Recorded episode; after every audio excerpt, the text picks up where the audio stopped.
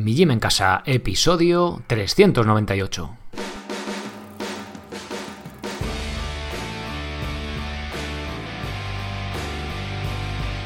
Muy buenas, bienvenidos a un nuevo episodio del podcast de Mi Gym en Casa, el programa, la radio donde hablamos de ejercicio, de entrenamiento y también un poquito de estoicismo. Soy Sergio Catalán de migymencasa.com, la web donde podéis entrenar de forma independiente y sin apenas material, sea cual sea vuestro nivel. Así que pasaros por allí, os apuntáis, os hacéis socios y empezamos a entrenar hoy mismo, si es que ya no lo estáis haciendo. Bien, hoy traigo un episodio diferente. Eh, hace poco me entrevistó Carlos de Fitman Power y no solo traer las entrevistas que me, que me hacen en otros podcasts, porque pues al final es un tema eh, recurrente, ¿no? Siempre hablas casi de lo mismo. Pero en esta entrevista sí que hemos profundizado bastante en el tema del ejercicio con el peso corporal, cómo progresarlo, cómo planificarlo y de vez en cuando pues creo que es interesante eh, darle una vuelta ¿no? a, este, a este tipo de cosas, recordar eh, pues este tipo de, de aproximaciones al ejercicio, ¿no? Como, o como queréis llamarlo. Así que por ello os he traído esta entrevista, está dividida en dos partes. En la primera parte vamos a hablar de ejercicio y en la segunda, que será el próximo episodio, vamos a hablar de estoicismo también. Nos metemos ahí en otro jardín, así que bueno, simplemente pues os dejo ya, ya la entrevista. Creo que, que podréis aprender cosillas, los que no lleváis mucho en el podcast, los que lleváis desde el principio, que ya son cinco años pues bueno, al, fin vais a refrescar conceptos, pero ya os digo, creo que siempre se puede sacar algo interesante porque además eh, yo mes a mes, año a año, voy aprendiendo de vosotros, ¿no? Los alumnos que estáis ahí y cómo es la mejor forma de, adecuar o progresar el ejercicio a, vuestra situación particular. Así que venga, sin más eh, preámbulos, os dejo ya a la entrevista. Muy buenas, Sergio, bienvenido al podcast. Muy buenas, Carlos, bien hallado. ¿Qué tal? Bueno, lo primero que quiero hacer, como siempre hago, es darte las gracias por dedicarnos aquí un poco de tu tiempo en compartir tu conocimiento y por hacer un hueco en tu agenda. Y lo segundo es que ya te he presentado yo brevemente, he dicho más o menos de qué vamos a hablar y creo que en general la entrevista que vamos a hacer es una presentación de lo que tú haces, pero creo que tú puedes presentarte con más detalle, así que preséntate tú para quien no te conozca, decirle las cosas importantes sobre ti. Pues bueno, gracias a ti también por la entrevista. A mí me gusta hacer entrevistas porque al final te preguntan cosas y reflexionan ¿no? sobre tu punto de vista de las cosas y mola. Y a veces te sorprendes hasta de lo que dices porque va cambiando ¿no? a lo largo del tiempo. Pues yo me llamo Sergio Catalán, de profesión normal, laboral, ¿no? De nuestra sociedad. Soy bombero, llevo siéndolo 15 años. Y también eh, tengo un proyecto que se llama Mi Gym en Casa, con podcast pues que intento divulgar lo que, lo que sé, lo que voy aprendiendo sobre ejercicio, ahora ya alimentación y eso, ¿no? Porque al final siempre acabas un poco con las mismas conclusiones. Y también por de estoicismo, estilo de vida, cómo vivir, ¿no? E, e, intentar sobre todo enseñar a la gente, a la intermedia y avanzada, es más difícil, ¿no? Porque ya tienes más conocimientos, pero sí que se puede hilar fino y seguir avanzando. Y sobre todo al que llega nuevo, que dice, pero yo qué hago, ¿puedo hacer entrenar en casa? ¿No puedo? Eh, las cuatro cosas básicas, que a lo mejor en tu caso que es con hierro, ¿no? Que dices tú con pesas, que también se puede hacer y adaptar un poco a la persona a sus gustos, pues el entrenamiento que, mejor le puede venir, ¿no? Sobre todo que mejor se adapta a su nivel con, con sencillez. Yo siempre lo digo, en realidad, que yo digo hijos del hierro y todo, pero cuando te pones a investigar un poco sobre entrenamiento en casa, que de hecho yo mismo lo he hecho, con la cuarentena, al final tienes que darle un poquito de toque de creatividad a todo. Y yo creo personalmente que la mayoría de personas eh, se pueden ahorrar años incluso de, de gimnasio entrenando en casa, porque cuando tú llegas a un gimnasio, lo normal es que no tengas un control de los movimientos con tu propio cuerpo, que por ejemplo haciendo flexiones puedas hay gente que no es capaz ni de hacerse una flexión con rodillas, sobre todo en el caso de las mujeres, y tienen muchísimo margen para progresar antes de tener que tocar ni siquiera una barra, la verdad. Sí, bueno, y luego los hierros, hecho, yo he hecho hierros toda la vida, o sea, peso muerto, alterofilia, cuando nadie, cuando no estaba todavía lo del CrossFit, yo hacía, yo en casa tenía barras olímpicas y, entrenaba, o sea que, que no es que esté mal, es otra herramienta y tú, sí que es verdad, como bien dices, ¿no? Que para empezar el mínimo material posible. Déjate de rollos, porque igual, seguramente, igual lo dejas a las dos semanas, que es lo que pasa con mucha gente, pero luego si sigues ya y te gustan los hierros o te gusta, yo qué sé, el material que sea, pues te desarrollas en él, ¿no? Pero que, puedes hacer ambas cosas o puedes hacer una u otra, que no hay, o sea, una tiene sus ventajas y sus, inconvenientes, pero que para hacer un entrenamiento de fuerza, por ejemplo, ambas son, yo creo, totalmente válidas. Total. Y comentas que, de profesión eres bombero. Y claro, eh, al decirlo he encontrado yo la relación que al final en las oposiciones de bombero pues tienes que hacer dominadas, tienes que hacer subida a la cuerda. ¿Ha tenido algo que ver eh, tu profesión con que desarrolles el proyecto de Mi Gym en casa o, han sido cosas totalmente independientes en tu vida?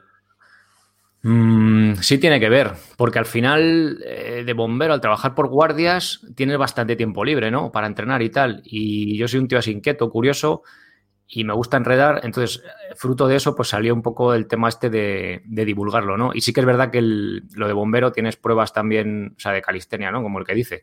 Tienes dominadas, subir la cuerda, que es un ejercicio a mí me, encanta, yo lo hago todas las semanas, es precioso, te da una fuerza, una potencia de la leche. También haces pesas, haces press de banca, que hay una prueba también. Así que, bueno, sí que tiene que ver, ¿no? También esa preparación. De hecho, dentro de la plataforma eh, hay, una, hay un porcentaje de socios, de alumnos, que son opositores y opositoras a bombero. O sea que también hay cursos para que empieza y para que es más avanzado. O sea que sí tiene que ver. Al final es un poco una mezcla, ¿no? De, un montón de cosas.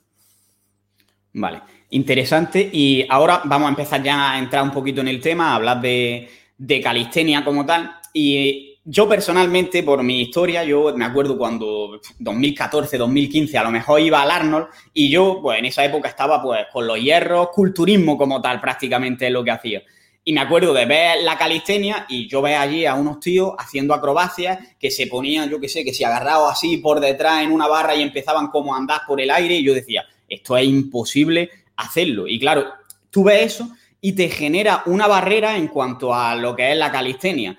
Y creo que ahora, además, con el desarrollo del CrossFit, pues hay más confusión todavía en lo que es realmente la calistenia. Entonces, explícanos de forma sencilla en qué consiste esta disciplina, porque creo que igual que pasa con el entrenamiento de fuerza, te dicen entrena fuerza y te imaginas levantando 200 kilos, creo que con la calistenia y el entrenamiento con el peso corporal puede pasar igual, que te imaginas que tienes que hacer cosas súper complicadas. Sí, la calistenia es entrenar con tu propio peso corporal, ¿vale? O sea, con tu propio cuerpo. Entonces, eh, depende del nivel en el que estemos y de los objetivos que tengamos, haremos una cosa u otra. La señora de 70 años que nunca ha hecho nada, pues con hacer flexiones apoyar encima de la cocina y hacer sentadillas en la silla, es decir, sentarte y levantarte de la silla, es un estímulo más que suficiente para su nivel, ¿vale? Y el chaval, el opositor, a bombero, o, entrando un poco ya siendo calistenia, pero más quizá en otra disciplina o en una rama, ¿no? En lo de street workout, que es lo que dices tú de las acrobacias de los parques, eh, ya los giros, que si volteretas, no sé qué, que son muy vistosas.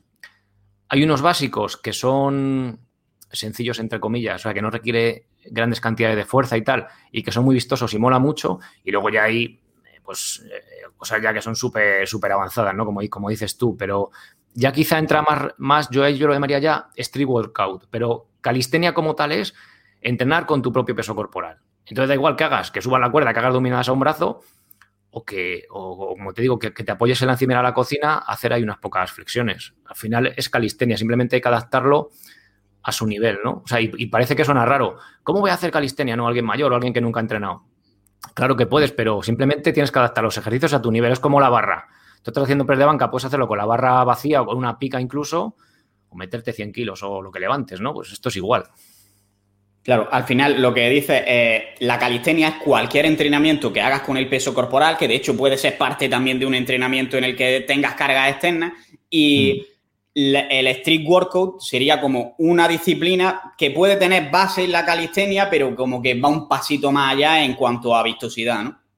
Sí, más como rollo más acrobático y tal. Además mola porque tiene un componente social que tú ves ahí los chavales en los parques ahí con su música y tal y joder, pues en vez de estar por ahí haciendo el alicate, pues están ahí entrenando, ¿sabes? Que con esas edades también, pues creo que es algo súper chulo. Mira, cuando eh, Geray Alonso, no sé si lo conoces, de, tiene un canal de YouTube, Street Workout y tal. Sí, me suena mucho. Pues, pues eh, sacamos un libro de precisamente de, eso, de calistenia y Street Workout. Ahora ya, eh, pues tres o cuatro años. Lo sacamos nosotros y luego ya lo publicó una editorial.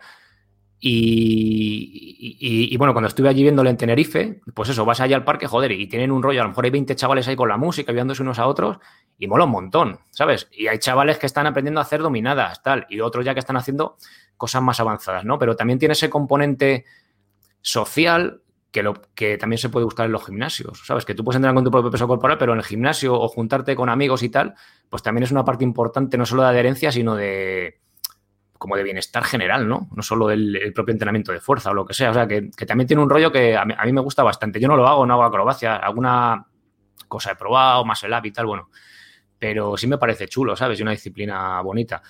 A veces sí que al ser un poco, ¿cómo decirlo? Más autoentrenamiento, sí que el riesgo de lesión, pues quizás un poco mayor, ¿no? Pero bueno, con esas edades también casi que aguantan mejor las cosas. Claro. También que, entiendo que en calistenia como tal, lo que tú estás mencionando, simplemente entrenar sin acrobacias con el peso corporal, es mucho más fácil automatizar las progresiones, por así decirlo, que ahora hablaremos un poquillo de ello, pero antes creo que es eh, más importante que presente cuáles serían los ejercicios básicos en calistenia, los ejercicios con los que cualquier persona debería empezar para entrenar con su peso corporal. Mira, básico, aunque tengas un nivel de fuerza mayor, eh, ser, yo los que recomiendo siempre, eh, flexiones, remo invertido y zancadas. ¿Vale? Las, o sea, las flexiones en el nivel que tengas. Que eres una señora de setenta y pico años, que también tengo alumnas, pues a, lo mejor no te puedes apoyar ni en la cimera de la cocina para hacer 10 repes en un rango que sea seguro, digamos. Pues te apoyas en una pared. O sea, que aunque parezca que no haces nada, pero para ti es el estímulo que, que mejor se adapta, es tu estímulo óptimo, ¿no? Por decirlo así. Remo invertido, que es tirar de un, pues de un agarre que tengas, tirar hacia atrás y eso mola. Es un ejercicio que recomiendo mucho. Soy pesado para que la gente se compre una barra y lo haga porque hacemos la retracción escapular que a nivel postural y dolores de cuello, cervicales, dorsales, es que es la leche. O sea, es que funciona, que es que cuando lleva un, la gente lleva un mes o dos entrenando, joder, estoy mucho mejor de la espalda. O sea, es que funciona y es súper básico. Y dices, pues vaya chorrada, ¿no? Pues funciona. Y luego las zancadas, que es un ejercicio unilateral que haces como un estiramiento a nivel de glúteo, caderas, fortalece glúteo, cuádriceps y que también sienta de lujo, ¿sabes? Y que es como una garantía a nivel de rodillas y problemas, como un seguro, ¿vale? Yo tengo un amiguete que hace maratones y tal, y bueno, yo también corro, y lo mete todas las semanas. Y el tío hace pistol con una pierna y tiene un nivel súper avanzado, pero las zancadas, digamos que es un ejercicio como preventivo que es genial. Pues yo empezaría con esos tres y luego ya y luego viendo la técnica, porque tú cuántas flexiones te haces, yo me hago 15, vamos a verlo bien. Le pones bien la técnica y a lo mejor se hace 4. Pues guay, porque así podemos progresar. Es un poco humillante, por decirlo así, eh, cuando ajustas la técnica la haces perfecta, pero ya está, tú ya tienes un patrón que simplemente has de, has de seguir y progresar sobre ese. No, no te las haces de cualquier manera, porque un día bajas, eh, te quedas a 4 centímetros del suelo el pecho y otro día bajas a 8 porque estás cansado. Si tú marcas bien la repe, eh, te permite tener un patrón exacto sobre el que vas trabajando, ¿no? Porque si no, al final es aleatorio. Si un día bajas más y otro día bajas menos, pues no seguimos un patrón y podemos tener unos datos y seguir una progresión más, más exacta, ¿no? De hecho, esto último que, acabas de comentar es un principio básico para cualquier progresión e incluso para la selección de ejercicios en, cualquier disciplina, en realidad, por ejemplo, de cara a hipertrofia, que es la estandarización de la técnica. O sea, eh, si yo cada vez que hago el ejercicio varío un poco la técnica o cuando aumento de peso lo que hago es acortar un poco el recorrido, ¿realmente me estoy haciendo más fuerte o estoy haciendo un ejercicio diferente? Entonces, tienes que establecer como unos patrones. En el press banca donde más fácil se ve. Toca el pecho, para un segundo, por ejemplo, y sube. En las flexiones lo mismo. Puedes quitar directamente las manos y subir hecho un bloque y la técnica está más estandarizada que si no toca, porque si no toca el suelo, directamente es que hay veces que va a quedarte, como dice, a 4 centímetros y otras veces que te va a quedar a 8. Entonces, es importante establecer como unos estándares, unos patrones comunes que vayas a seguir siempre en cualquier ejercicio, independientemente de la carga que vayas a utilizar. Claro, claro. Y sobre todo al principio es como un poco el, que empieza, ¿no? Es como, hola, qué rollo, tal, cual.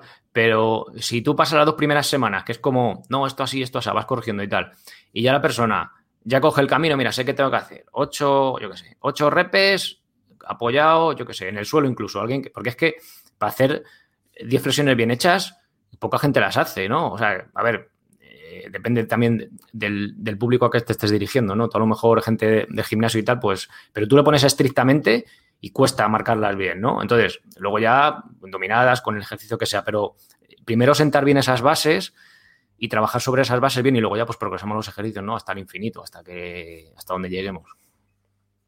Y ha hablado del remo invertido, comenta de, comprarte una barra, entiendo que la barra te refiere a una barra de dominada y el remo invertido puede empezar a hacerlo alguna gente si tiene una mesa suficientemente resistente debajo de una mesa. ¿Qué es lo que pasa? Que me he dado cuenta de que, por ejemplo, hay chicas que les cuesta muchísimo simplemente hacer ese remo invertido. ¿Cuál sería el nivel cero en ese caso? Porque en las flexiones se ve fácil hacerlo en una pared, pero con el remo invertido no lo veo tan claro. Mira, el remo invertido, por eso te decía lo de la barra. ayer justo una, chica, una de las alumnas, que había hecho, hay unas rutinas para empezar de cero, que, es sin material, sin barra, sin remo invertido. Venga, para que empieces y cojas el hábito, ¿vale? Luego ya te compras la barra o la típico cinta de TRX de estas imitación, que valen como 30 euros, que la puedes poner en una puerta y te tiras de ahí, ¿no? Barra me refiero a la típica barra de dominadas de estas que se enroscan en el marco de la puerta, que son baratas y, y mola porque puedes cambiar la altura. Entonces, lo de la mesa yo no lo recomiendo. ¿Vale? ¿Puedes hacer remo invertido en una mesa? Sí. No puedes progresarlo. O sea, tú no puedes elevar la mesa. Eh, te va a limitar mogollón la fuerza del agarre del antebrazo. Yo antes escalaba y a veces había un ejercicio así como de, hacías un poco así de coña, que era en una mesa pues ir haciendo no remo invertido, sino ir subiendo y tal. Lo que te limita es la fuerza del, de agarre de la mano, del antebrazo. Entonces, eh, puedes, haces un ejercicio de tirar ¿En una mesa? Sí, pero aparte de que te puedes hacer daño, porque estamos hablando de que encima principiante, no que tú un día, pues que dices tú en el confinamiento, pues haces así, bueno, pues tú eres un tío que está fuerte y, haces el ejercicio así, pero no podemos progresarlo.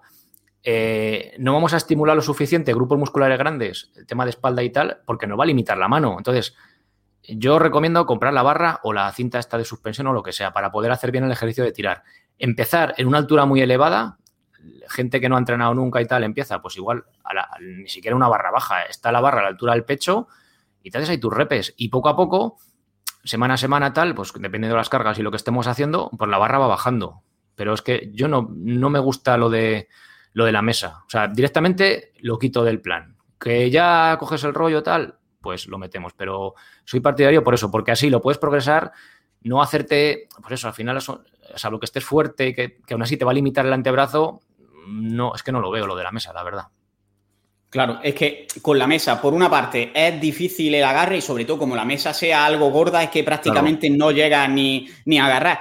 Y la única progresión real, salvo que tenga un standing dead de estos que, que, se pueden elevar, que entonces igual sí, pero en la mayoría de los casos, la única progresión que a mí personalmente se me ocurría era empezar, el mínimo nivel era a la altura que estuviese la mesa, empezar haciendo el remo invertido y luego que ya el escalón es demasiado grande, sería empezar a hacerlo con una mano agarrándote en el antebrazo para ayudarte. Y eso es muy difícil en realidad porque no es tan fácil mantener la estabilidad cuando te agarras en una sola mano. Sin embargo, lo que tú dices de empezar con la barra muy alta e ir bajándola e incluso elevando los pies, puedes poner una silla cuando llegas a cierto punto. Eso sí es una opción que te permite progresar probablemente durante meses. Entonces, eh, me gusta que hayas dicho esto porque al final la mesa sí que es verdad que tiene ciertas limitaciones. Sí, bueno, y luego también hay, ah, eh, antes no había, pero ahora hay anillas de estas de madera que tienen el tacto súper guapo y tal, y vienen con una, con un cuadradito, tipo el rollo este TRX, que se pone, tú la pasas por otro lado de la puerta y ya la cuelgas ahí. O sea que, y en una puerta, joder, pues lo de la barra hay gente, no, es que la barra, el marco, bueno, no le gusta en casa meter cacharros. Pero tú eh, con eso, eh, pasando la puerta, la puerta de casa, por ejemplo, o la que es la puerta más, más fuerte, la de entrada a la vivienda, lo puedes hacer ahí. Tengo un alumno incluso que, que se ha hecho, eh, hay, un, tengo un vídeo preparado de anclajes al techo buscando una vigueta y tal y dejarlo ahí, que son dos argollas. A ver, no todo el mundo quiere poner dos argollas en su casa, pero te da unas limitaciones de la leche, porque tú colgas ahí las anillas, te haces el remo invertido, luego te puedes hacer ejercicios de movilidad escapular, te puedes hacer las dominadas si pones las anillas altas. Y si tienes críos, pues juegan a columpiarse y se lo pasan que no vean. O sea que, no sé, también es lo que te quieras eh, liar. Yo entiendo que una persona que va a empezar a hacer ejercicio no se va a poner a, taladrar el techo de su casa. Pero lo de la barra o lo de la lo de las cintas estas que la colocas en la puerta, pues no, tiene mayor historia y es una inversión de 30 euros o así, ¿sabes? Entonces, sí la recomiendo. Total. Eh, ya que estamos hablando de, este tema, ¿qué material recomendarías así para empezar? Porque, por ejemplo, eh, habría que elegir en este caso entre el TRX y las anillas, que yo creo que las anillas probablemente, si tienes dónde colocarlas, es prácticamente lo más versátil y que te va a permitir progresar muchísimo. Pero, ¿qué material en general recomiendas en cuanto a barra de dominada, anillas, TRX? Si recomiendas algo externo también para levantar pesos, para complementar un poco. Yo para de material, si empieza a ser una persona que empieza de cero, eh, nada, tú empieza y si dentro de un mes sigues, te compras la barra. Porque hay mucha gente, a, mí me fastidia, ¿no? Porque, joder, la gente se apunta y está ahí, pues, pues yo quiero que entrenen y que sigan el hábito, pero mucha gente, digamos, la mitad no sigue. Entonces, pues, ¿para qué te vas a gastar 20 o 30 euros o 40 en la barra? Pues, pues no te lo gastes. Empieza a entrenar y una vez que coges el hábito, te regalas la barra, ¿no? Entonces, lo primero sería la barra. Eh, sí que es verdad que las anillas, como bien has dicho, yo sé, si pudiera elegir solo una cosa, serían las anillas. ¿Por qué? Hay un ejercicio de movilidad escapular que es el remo bisagra, que es una especie de remo invertido, que cuando la persona que está entrenando conmigo ya hace dominadas, lo metemos. Porque con las dominadas trabajamos más, o sea, es como más intensidad de fuerza, porque ya estamos colgando todo el cuerpo, pero no hay retracción escapular, ¿sabes? Y es que es un, creo que es un movimiento súper básico. Entonces, en los calentamientos metemos esa, retracción y lo puedes hacer solo con las anillas, porque tienes como que meterte dentro. Em, con el TRX no lo puedes hacer porque te chocas. Además, es que, joder, vale lo mismo o vale menos unas anillas que, bueno, no un TRX, una imitación de TRX, que el TRX de marca vale más de 100 euros o así. Entonces, eh, a, mí el, TRX no me gusta. Justo el otro día una, una mujer me escribía, oh, el TRX yo lo prefiero en vez de la barra porque no lo veo. Pues una persona que lleva tres semanas entrenando, o sea, perdón, tres meses, ya hace eh, flexiones con las manos elevadas, sé que todavía le quedan muy lejos las dominadas pues bueno, pues oye, pues cógete el TRX, pero, pero tú a lo mejor empiezas a entrenar o alguien que esté más o menos en tu nivel, que ya está haciendo dominadas, eh, déjate de TRX, cómprate las anillas, porque luego vas a poder hacer flexiones en anillas, ¿sabes? Que con eh, fondos en anillas, un montón de ejercicios. Y además es que el TRX lo veo súper incómodo. Y como comentaba, el punto mejor que tenía era lo de poder colocarlo en, una puerta. Y ya hoy en día hay, hay anillas en Amazon y, bueno, en otros sitios imagino que también habrá, que tienen el rollo este de la puerta, ¿sabes? O la puedes colgar en un árbol o donde quieras. O sea que. Claro. Pues voy a buscar yo esas anillas porque, porque no las conocía y siempre he pensado eso, que lo más versátil eran, era una anilla porque al final te permite hacer dominadas. Si sales por ahí te las puedes llevar, puedes hacer más el app, puedes hacer un montón de cosas en realidad ahí. Las anillas son la leche. Yo si voy de viaje es lo que me he hecho, que ocupa poco y te vas a cualquier parque, aunque no haya barras o una rama por ahí de un árbol y puedes entrenar, hacer dominadas o lo que sea. Y respecto a, estamos hablando mucho sobre todo de, ejercicios de tracción y yo lo que suelo hacer eh, a la hora de establecer como patrones de movimiento es diferenciar entre tracciones verticales, que por ejemplo en el gimnasio pues sería el típico jalón, la dominada, etcétera, y tracciones horizontales, como puede ser este remo invertido o un remo directamente con mancuernas. Eh, entiendo que por lo que tú me estás diciendo no lo diferencias, sino que simplemente es como que vas progresando hasta que eres capaz de hacer las dominadas. O diferencias como dos movimientos diferentes.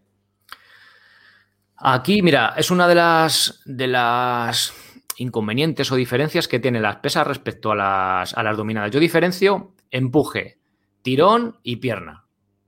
¿Por qué? Pues porque las dominadas, si quiero progresarlas de cero, tengo que estar que si una goma, que si a ver la goma, que si, a ver, y con las flexiones igual, que me pongo una goma para las flexiones, al final complicas un poco el entrenamiento y, pierde la gracia o el punto positivo que, vendemos, ¿no? De la calistenia de que, joder, de que es, de que es sencillo. Entonces, eh, ¿hacer remo invertido? Pues el siguiente, dominadas.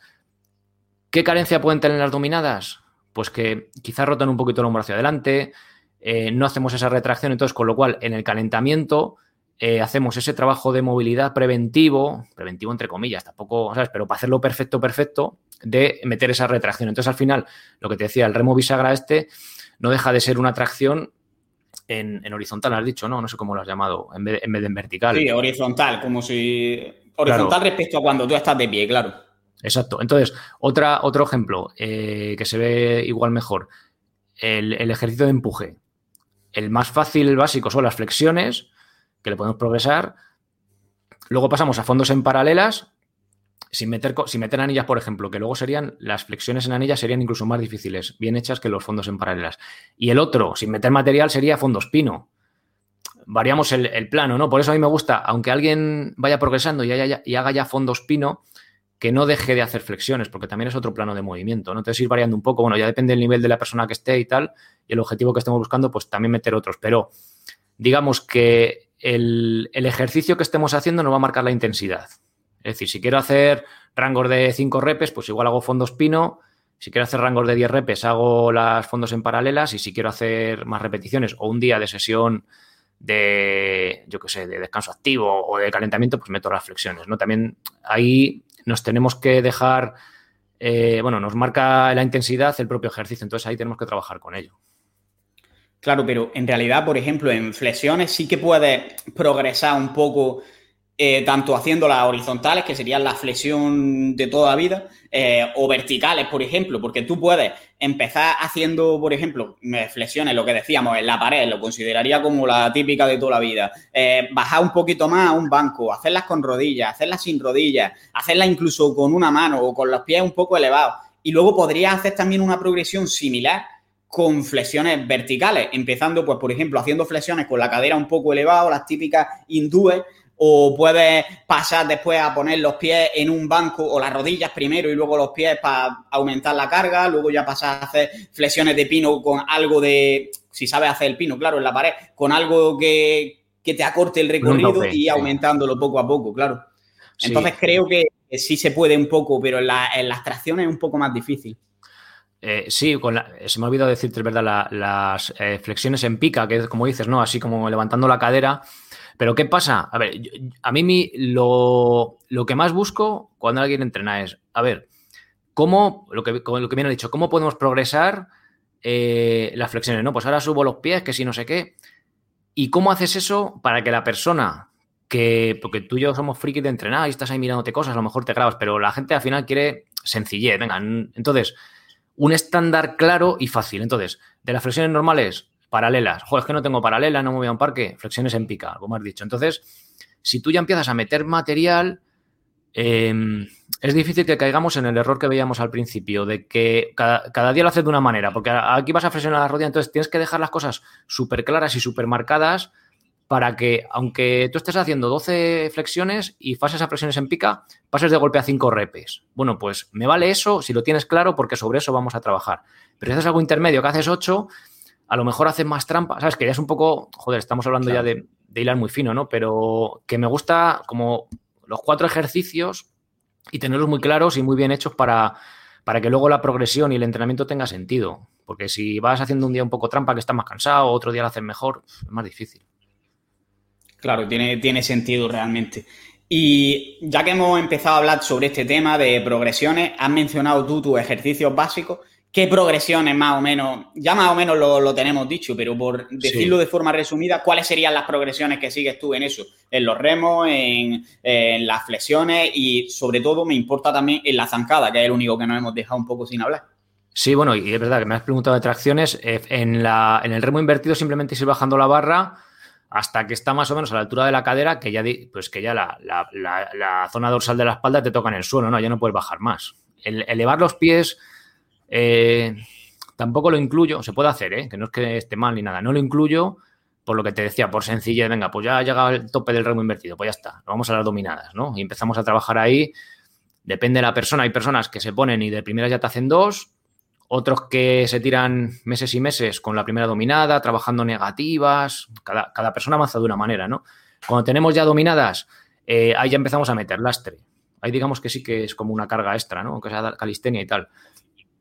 Luego ya, pues igual, luego ya puedes meter subidas a cuerda que mola un montón, pero claro, ya tienes que tener la cuerda y si no eres opositor, pues es raro, ¿no? O que en tu gimnasio haya y la metes. Y luego, cuando ya metes dominadas con mucho lastre, pues llegar a hacer la dominada de un brazo, ¿no? Que es como, para mí es como el máximo de, del ejercicio de tracción, que es una salvajada. Una dominada de un brazo, hay gente que tiene más, mejor genética, pero vamos, a mí me costó un montón. Y de pierna, Sí que quizá en las pesas eh, tiene más facilidad de, de trabajar esa, parte del cuerpo, ¿no? Además, como por siempre por costumbre se ha dicho la calistenia, las pesas, cuesta más, no sé qué, o sea, la pierna, perdón. Eh, ¿Cómo progreso yo las, la pierna? Primero zancadas, que el básico, sentadillas normales hago, pero tampoco lo veo demasiado porque realmente una sentadilla, además, aprender a hacerla, por eso hago zancadas en vez de sentadilla, porque enseñar una sentadilla bien hecha con técnica para alguien que no ha hecho nunca, aparte de que no va a tener la movilidad de cadera, colocar la lumbar, va a ser súper complicado. Zancadas, que es fácil. Tocas con la rodilla en el suelo y si no puedes, lo progresas. Te pones un, tope abajo y ya está, ¿no? Y a, partir de ahí, subidas a banco o subidas al cajón, ¿vale? O sea, vamos, este del típico este del, gimnasio. Eh, subidas al cajón, sentadilla lateral, que aquí metemos ya movilidad de cadera, que es un ejercicio difícil respecto a movilidad. Si tienes movilidad lo vas a hacer guay, pero si no va a ser súper complicado. Y luego ya metemos eh, las pistols sentadillas a una, a una pierna, que ya es bastante avanzado, ¿no? Y luego entre medias, pues puedes variar. Que si metes algo de lastre cuando haces las subidas al cajón, etcétera, etcétera, etcétera. Vale, a, ver si, me, he enterado bien porque se ha cortado un poquillo mi audio. Eh, sería, sí, te escuchaba, eh, escuchaba, como algo de fondo así raro. Ha sido igual eso, ¿no? Que se cortaba.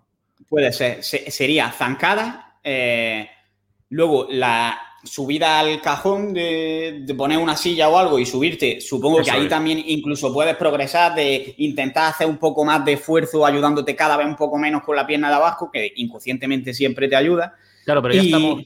Claro, pero ya estamos viendo esa parte subjetiva de hoy. Entonces, yo prefiero una banqueta más pequeña y casi no ayudarte, ¿vale? Pero claro, si metes la silla ya, además la silla, de pasar de zancada a la silla, pues tú estás fuerte y tal, pero eso para alguien que está haciendo las zancadas ya, que va, que le cuesta, es una salvajada. Entonces, igual un, par de escalones, es muy progresivo todo. Y luego, que además ahí pueden meter lastre. Es como las dominas con lastre, ¿no? En, las subidas al cajón, joder, pues lastre, que, bueno, también en las zancadas, pero me gusta más el otro porque es otro plano de movimiento, ¿no? Otro, otro movimiento diferente. Y luego las sentadillas laterales, que también que se mola a nivel de movilidad de cadera, es muy chulo.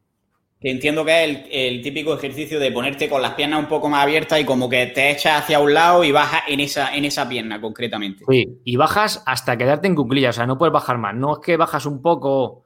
No, no, no. Te quedas en, en cuclillas en esa pierna, la otra totalmente estirada, que es lo que reta la movilidad de cadera, y luego ya subes, ¿no? Y esa, es como la progresión para eh, la, la pistol, que luego también yo lo, lo meto junto con el subidas al cajón con un cajón alto, tipo CrossFit, esto de 60 centímetros, que ya, ostras, ya prácticamente estás haciendo la sentadilla de una pierna, ¿no? Pues es un poco eso. Luego puedes hacer negativas, en fin, en fin, dependiendo de cada persona, luego, pues es cuestión de ir ajustando el, espacio que hay entre, por ejemplo, sentadilla lateral y pistol, que hay bastante, pues a ver cómo lo trabajamos ahí. Venga, pues eh, pistol negativas o con ayuda de las anillas o yo qué sé, depende del caso ya.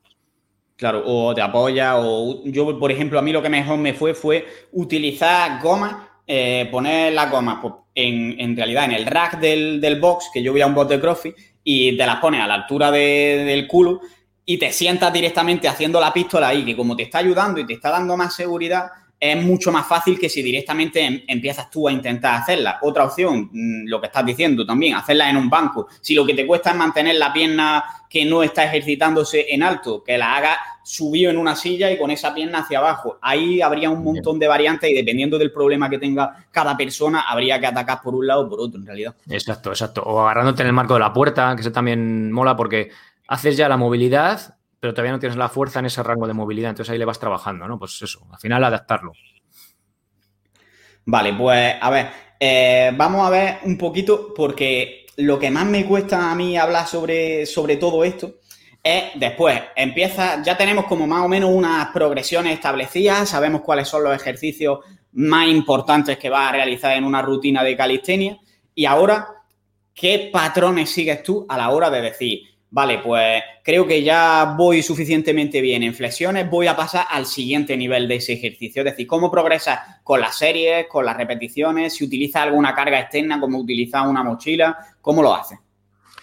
Pues mira, para empezar con los ejercicios básicos, eh, eh, sigo un poco las recomendaciones del Colegio Americano de Medicina del Deporte, este, de las 70% de la repetición y tal, que más o menos son de 8 a 12 repes, entonces eso lo estuve dando vueltas y adaptado pues a, la calistenia. Entonces, eh, repes altas, o sea, altas entre comillas, en, torno a 10, porque va a hacer que no sea, pues que sea una carga en torno al 70% y, reduzcamos el riesgo de lesión, pero demos un estímulo suficiente para, progresar fuerza e hipertrofia, ¿no? Y luego, a partir de ahí, también depende mucho de la persona. Es decir, a ver, eh, lo ha acabado, lo acaba súper rápido y, es que estoy haciendo cuatro dominadas. Joder, pues tú vas sobrado, pero hay, como te decía, hay personas pues, que les cuesta mucho más el avanzar el cambiar de ejercicio, ¿no? Aquí eh, pues yo qué sé, tú haces press de banca y siempre vas a hacer press de banca. Simplemente vas metiendo kilos a la barra, entonces es fácil, ¿no? O sea, fácil el... Es más fácil la progresión. Pero cuando tú ya has hecho eso, remo invertido, pues ahora dominadas. Entonces, a lo mejor el propio ejercicio, la intensidad que nos, que nos marca, nos va a costar el, el, pasar de golpe dependiendo de la persona. Entonces, sí que es verdad que a lo mejor pasamos a hacer, a trabajar con algo de negativa sin dejarlo otro para no pasar de golpe, y es un estímulo, un salto bastante grande, o empezamos con dos repes, pero pocos días a la semana. O sea, digamos que ahí nos marca la naturaleza del ejercicio nos, marca un poco las repeticiones que vamos a hacer. Y luego ya, eh, como, te digo, eh, progresiones súper sencillas. A ver, lo sencillo es lo que funciona, ¿vale? Yo lo tengo claro. O sea, en mi experiencia conmigo y con las personas que están conmigo, lo sencillo funciona. Semanas de descarga, etcétera, etcétera. Y cuando lo sencillo deja de funcionar, que tarda mucho en dejar de funcionar, te pones a hacer ya ciencia espacial, ¿no? De esta. O sea, te pones a hacer ya cosas raras, que si ahora meto mucho volumen y luego lo bajo de golpe, pero mi punto de vista es que si estás empezando o con un ejercicio sobre todo, eh, no hace falta que te, que te vuelvas loco haciendo ahí planificaciones súper chulas porque no hace falta. Es que no hace falta. Y, y, de hecho será hasta peor. O sea, utiliza esas planificaciones raras o difíciles cuando realmente lo necesites, cuando lo sencillo ya no te funcione, ¿no? Y eso es un poco lo básico casi nunca hace falta complicarse tanto y la mayoría de personas no. Y, luego además, en fuerza, menos es más. O sea, una persona, mira, el típico caso, un opositor. Eh, Oye, mira, que llevo, empecé con dos repes de dominadas y solo me hago tres y llevo un mes, no sé qué. ¿Qué estás haciendo? No, lo que me mandaste, pero como me parecía poco, luego en el gimnasio hago hombro, hago no sé qué y no sé cuánto. Digo, solo haz el plan, que son tres días a la semana. Solo haz eso joder, que me estoy haciendo ya ocho en, otro mes, joder, qué bien. O sea, es que eh, tenemos la mentalidad, no sé por qué, de que cuando acaba de entrenar tiene que estar reventado y con agujetas y, arrastrado. Que no, que no, que la fuerza es como, bueno, pues he entrenado, tal, pero no estoy reventado. Obviamente, en puntos de la planificación que hay más volumen vas a estar más cargado, pero lo normal es que luego incluso pudieras entrenar tu deporte o si es que lo haces, o, o sea, otro deporte, una disciplina, carrera o lo que sea, porque no tiene que ser una cosa, ya te digo, salvo cosas puntuales o entrenamientos muy específicos o metas muy específicas en un punto de planificación, no tienes que reventarte, porque el estímulo no es el correcto, de mi punto de vista. Sí, sí, estoy de acuerdo. Y de hecho, uno de los defectos, entre comillas, que le veo al CrossFit es como que se establece esa necesidad de que si no ha acabado reventado es que no ha hecho nada. Y la gente como que acaba teniendo esa dependencia. Entonces, es muy difícil que tú a un usuario de CrossFit, por ejemplo, le digas, venga, que ahora vamos a hacer un mesociclo en el que vamos a entrenar solo fuerza, porque va a sentir que, no es suficiente, que ha hecho el calentamiento. Totalmente, totalmente. Yo cuando estuve haciendo el plan para hacer la, dominada de un brazo, o dominadas con mucho lastre, 50 kilos y tal, al final son cuatro días y solo es duro uno. O sea, el resto es repite el movimiento, aprende a tu cuerpo a enseñarle a sea que sea más eficiente en el movimiento, con kilos y tal, o con la progresión que sea, pero no es duro.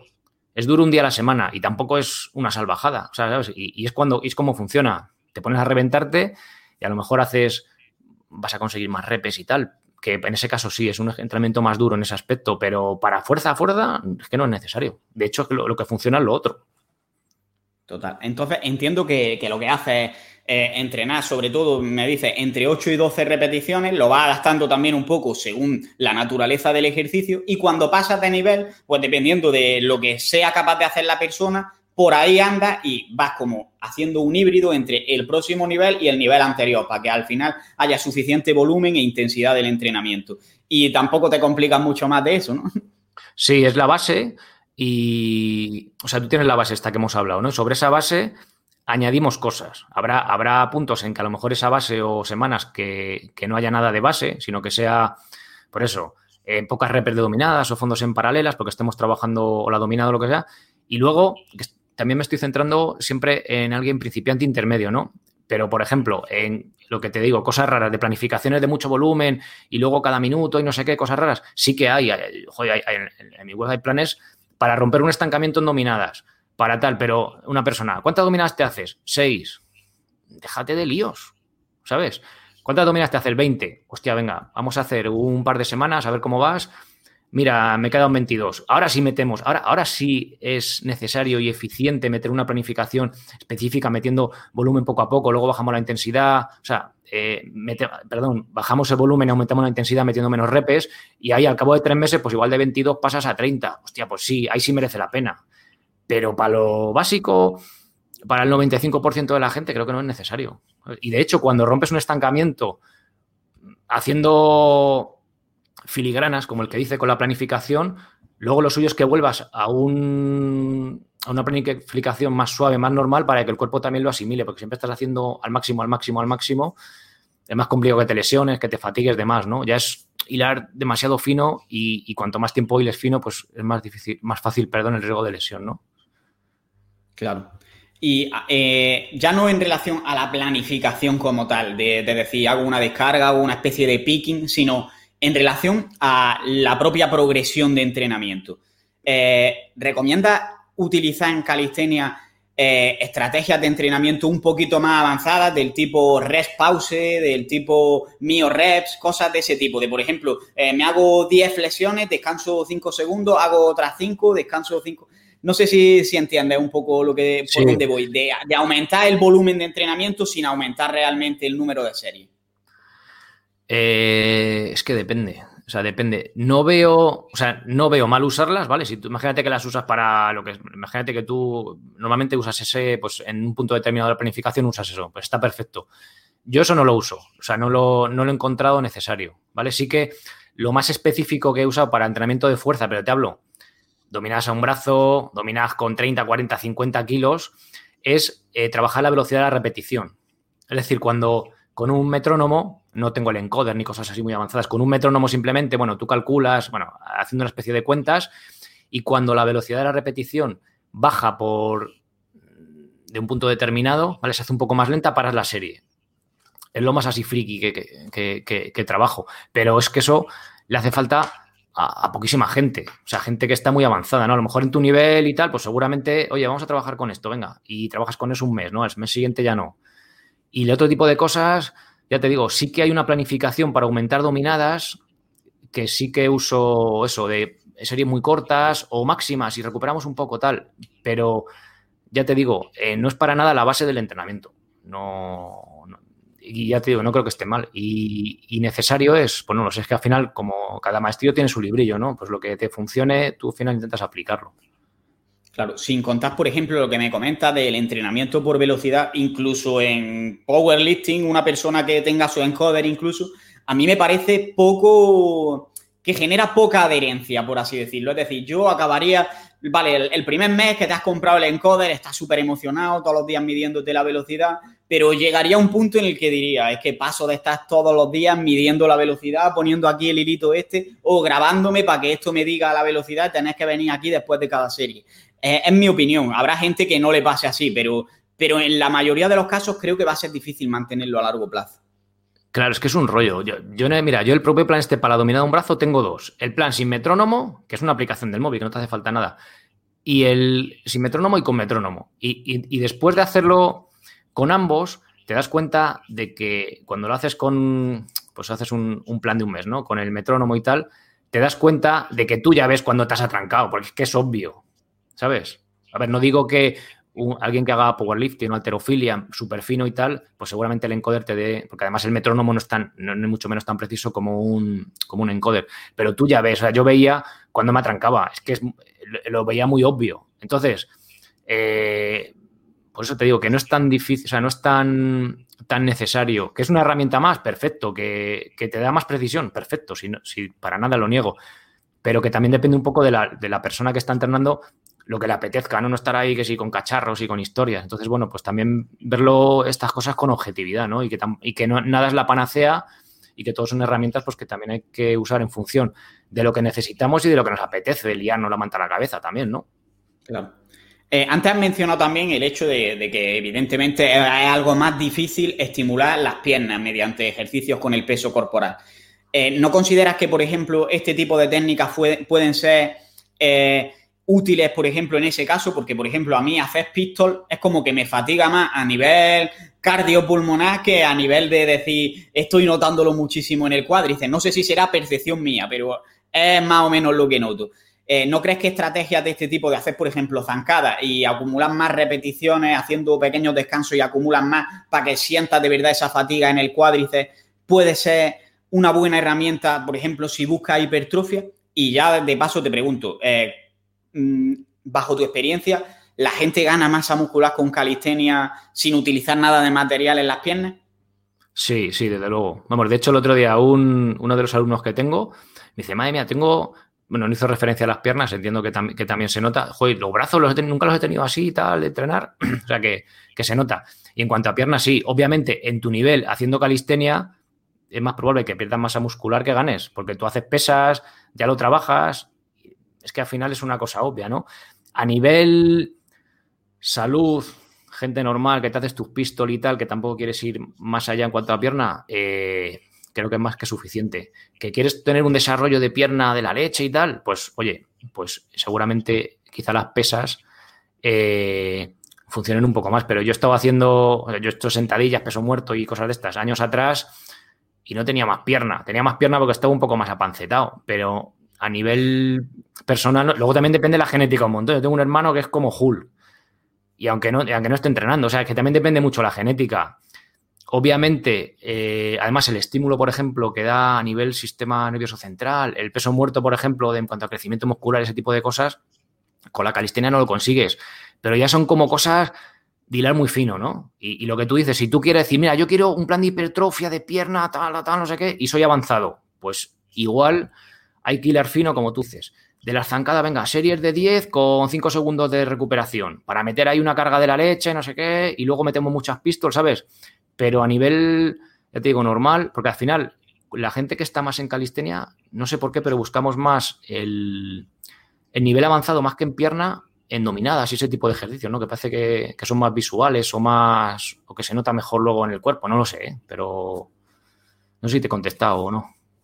Sí, sí, yo creo que sí, que al final mm, con el gimnasio obviamente es más fácil, pero que desde un nivel inicial a empezar a hacer calistenia sí que va a ganar algo de masa muscular. Sería en resumen. E intermedio también. O sea, ¿cuánta gente conoces tú que, que entrena más o menos que no hace pistol? Mucha. O sea, entonces, eh, un amiguete que te decía este que hace maratón, este hace serie de 10 pistol. Es una bestia. Tiene unas patas como un salvaje. Entonces, joder, pues. Eh, es más fácil hacer sentadilla, más fácil progresarlo y tal, sí. Pero tú ponte a hacer volumen de pistol y ya me cuentas a ver las piernas y tal, ¿sabes? Yo qué sé, también depende de la persona, ¿no? Pero para fortalecer pierna, la máximo desarrollo muscular, calistenia o pesas. Yo elegiría pesas por la sencillez y tal pero en calistenia lo puedes hacer al 95%. Ese es un poco el punto de vista. Vale, creo, creo que queda claro. Ahora vamos a hablar un poquito de, problemas que puede encontrarse la gente al empezar a colgarse en barra, al empezar a hacer el pino, por ejemplo, que son mm. problemas, pues, por ejemplo, en el caso del pino, de dolor en la muñeca, de falta de movilidad. ¿Cómo sueles solucionar tú estos problemas? Eh, intento solucionarlos antes de que aparezcan, previniéndolos. Es decir, tú pues lo, que hacemos siempre, juega ¿cómo mola hacer el pino? Y te pones a hacer el pino a lo bestia. Y luego te ven los hombros, la muñeca y ya deja de hacer el pino porque te has reventado, ¿no? O, se te han quitado las ganas. Entonces, tenemos que ir adaptando el cuerpo, nuestras estructuras a ese estímulo nuevo. Si en la vida nos hemos puesto apoyando todo el cuerpo en, en las manos, encima en plano y tal, con la muñeca en una posición un poco de estiramiento, pues no te pongas a hacer el pino un montón de volumen de golpe, ¿no? Pues se trata de ir haciendo ejercicios de equilibrio, de percepción y a la vez ir preparando esas estructuras. Yo que sé, el paseo del oso, eh, la rana esta que se pone así, que es como una postura de yoga, no sé, hay diferentes, diferentes progresiones. Sí que, por ejemplo, más que las molestias por hacer el pino, hay bastante gente que tiene problemas por estar con el ordenador, la muñeca y tal. A mí me pasaba incluso cuando escalaba o cavando en el huerto. Por exceso de movimiento de tracción, eh, tenía problemas en la muñeca. Y con el paseo del oso, este que vas así como andando a gatas, pero con las rodillas elevadas, con el culo así más para arriba, digamos que estiras y le das un estímulo diferente, como de apoyo, de empuje a la muñeca. No, no, sé por qué mecanismo funciona, pero el caso es que estira y fortalece. Y, a mí en ese caso se me solucionaba, ¿no? Y había alumnos que, joder, tengo este problema, prueba esto. Y, y le daba ese problema, pero que venían por lo que venía. Obviamente hay personas que, mira, tengo un chico que es pianista que lo hacer las flexiones es que no puede directamente. Entonces tenemos que hacerles un apoyo alto, con las típicas asas estas que te apoyas así en el suelo. No sé. También es que, claro, depende de cada caso, ¿no? Lo, suyo es que vayas a un fisio y que te diga, mira, ¿por qué te doy la muñeca? ¿Por esto, por esto, haz esto o no lo hagas lo otro? Luego ya pues ir un poco trasteando, ¿no? En función de las pautas que nos dé. O si la típico, joder, de vez en cuando me duele la muñeca, bueno, pues vamos a probar diferentes estímulos, ¿no? Pero al final hay mucho probar. Vale.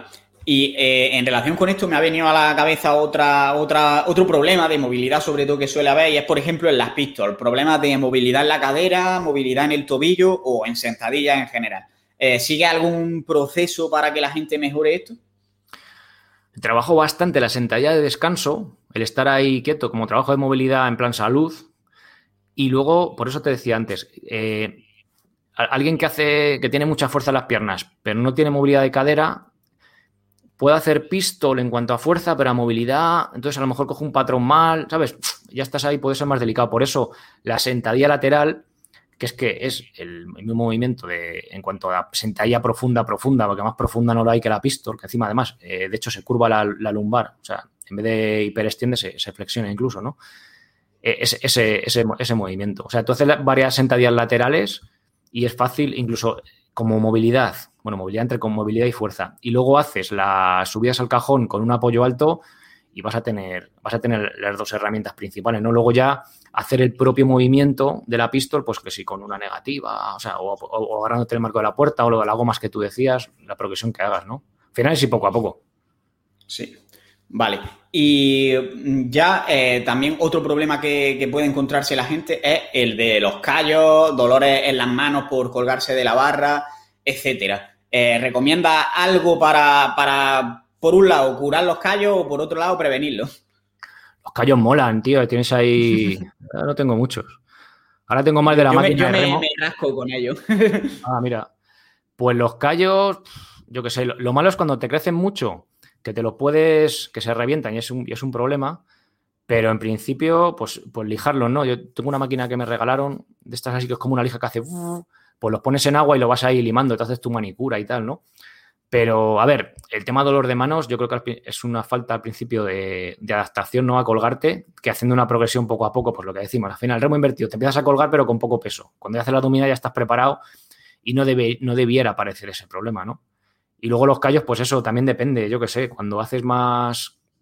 Hombre, si te estás metiendo caña, por ejemplo, opositores y tal, que estás todo el día haciendo dominadas, cuerdas y tal, pues tienes unas manos ahí de vikingo. Entonces, pues tienes que cuidarte un poco, sobre todo que no tengan el, grosor suficiente los callos como para que te para que se te levante, ¿no? Que te habrá pasado alguna vez entrenando, a lo mejor. Entonces, cuidar eso, incluso con el corta uñas, ir así mordiéndolo. Hay unas cuchillas que venden también en el, en súper incluso que puedes como rebanártelo un poco. Yo qué sé, eso... Y, que, no, que, no, que no se pongan muy gordos, ¿no? Callos siempre te van a salir si haces dominadas porque cuando la, cuando la carne se queda como pillada al final es una cosa obvia, o sea, es una cosa obvia, es una cosa que va a pasar, pero luego pues cuidarlo para que no sean demasiado gordos, ¿sabes? Y, poco más. Claro, también si, se te abren las manos, lo que dicen que va muy bien, yo no lo he probado, la verdad, es blastoestimulina. Eso dicen que si te lo echas se cura mucho más rápido.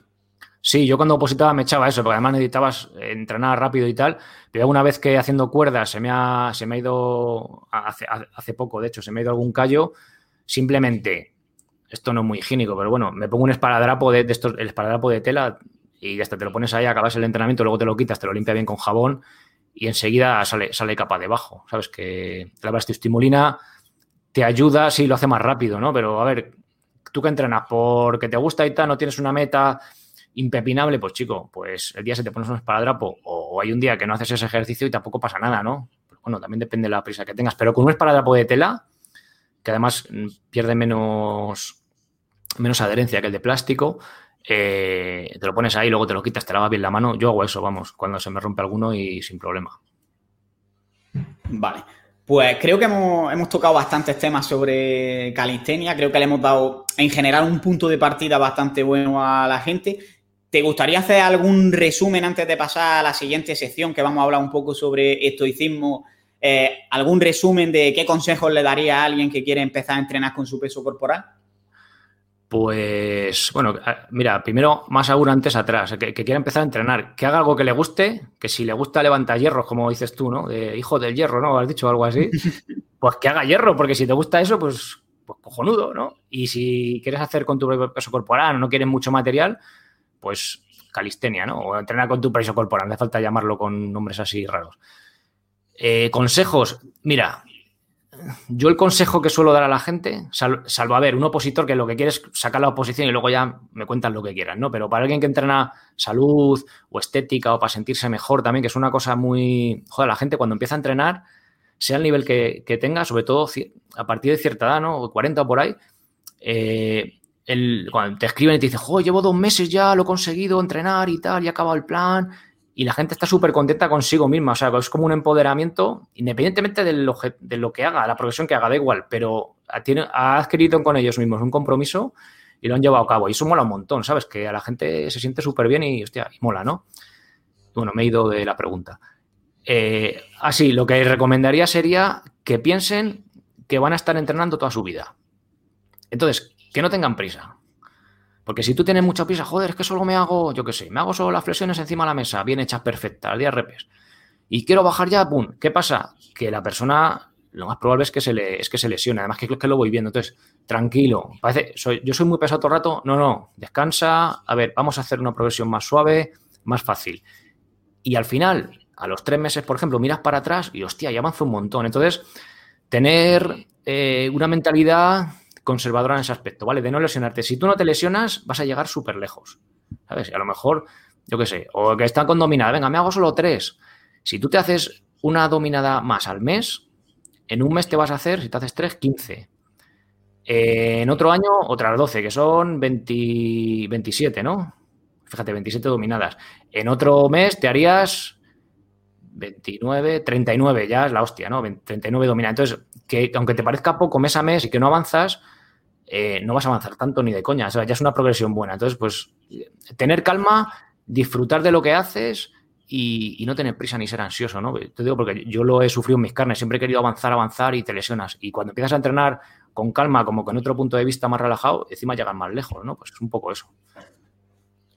Eh, totalmente. Y hilándolo con lo que has mencionado antes de, que dices que hay gente que a lo mejor ha seguido un plan pues de dos, tres meses y la ha cumplido al 100%, eh, puede que piense, vale, he, cumplido el plan y a lo mejor ni siquiera me he, hecho, notablemente más fuerte o ni siquiera he perdido peso, que era mi objetivo, pero el simple hecho de haber seguido el plan ya es un progreso brutal, porque es lo que dices ahora mismo. Has dicho, bueno, eh, eh, me he hecho un compromiso conmigo mismo y lo he cumplido. Eso lo que está haciendo en realidad es cambiar tu autoconcepto. Tú ya te ves a ti como una persona que cumple lo que se propone, como una persona que entrena y no como a lo mejor mucha gente que está empezando, porque a mí me lo dicen directamente, me dicen, mira, Carlos, es que quiero empezar, pero eh, soy muy vago o, es que suelo, soy muy tiquismiquis con la comida y me va a costar mucho cuidar la alimentación. Y si vas pensando así, obviamente lo vas a hacer. Sin embargo, si poco a poco tú realizas acciones como seguir el plan, simplemente, aunque no estés haciéndote muchísimo más fuerte, que, te, le digan a tu, a tu mente que tú no eres una persona vaga o que tú eres una persona que cuando se propone hacer algo lo lleva hasta el final, eso es más progreso que cualquier cosa que vayas a conseguir respecto a tu fuerza o a tu peso corporal o a tu imagen. Claro, y, luego además que tiene, joder, porque si tú, imagínate, alguien que entrena, que se hace 10 dominadas y empieza a entrenar, pues luego al mes y pico se hace 12, ¿no? O yo qué sé, las que sean. Pues bueno, pues eh, la mejora es pues un poquito y tal. Pero la gente que empieza de cero, que tiene problemas, mira, una de las alumnas tenía un montón de migrañas, bueno, problemas médicos y tal. Venga, muy suave, tú tranquila, sí, sí, yo tal joder, me han desaparecido las migrañas, eh, estoy mucho mejor, no me tengo unos dolores de la leche que ya no me tengo que tomar la medicación. Hostia, eso mola un montón, ¿sabes? Y, y, con los básicos que te he dicho y encima son progresiones de los básicos, que ni siquiera, ¿sabes? Que son, que tú dices, joder, pero eso no es ni un calentamiento para mí, ya, pero es que para una persona que no entrena y eso le da un estímulo al cuerpo que empieza a funcionar un poquito mejor, que es la leche a nivel de salud y de encontrarse bien. Lo que te he dicho, de con uno mismo, a nivel también físico, o sea que mola, a, mí me parece guay, ¿sabes? Y ya te digo, se puede hacer con calistenia, con pesas o con, yo qué sé, o con baile o con lo que sea, ¿no? Bueno, la fuerza, el estímulo de fuerza es un poco más difícil, ¿no? Con esa disciplina. Pero que lo que hagas, que haz algo que te guste y, ten adherencia, ya está, ¿sabes? Y luego ve probando cosas. Total, te va a cambiar más la vida conseguir levantarte de la silla varias veces al día que conseguir levantar 10 kilos más en sentadilla. Ese es el mensaje. Claro, sí, sí. Hasta aquí esta primera parte de la entrevista. En el próximo episodio escucharemos la segunda en la que hablaremos de estoicismo. Muchas gracias por estar ahí, gracias por darle a me gusta en iVoox, los comentarios. Si me queréis escribir me podéis escribir desde el apartado contactar en mijimencasa.com. Y nada más, apuntaros también como socio si queréis entrenar y nos escuchamos el próximo día con un nuevo episodio. Ser responsable para ser feliz.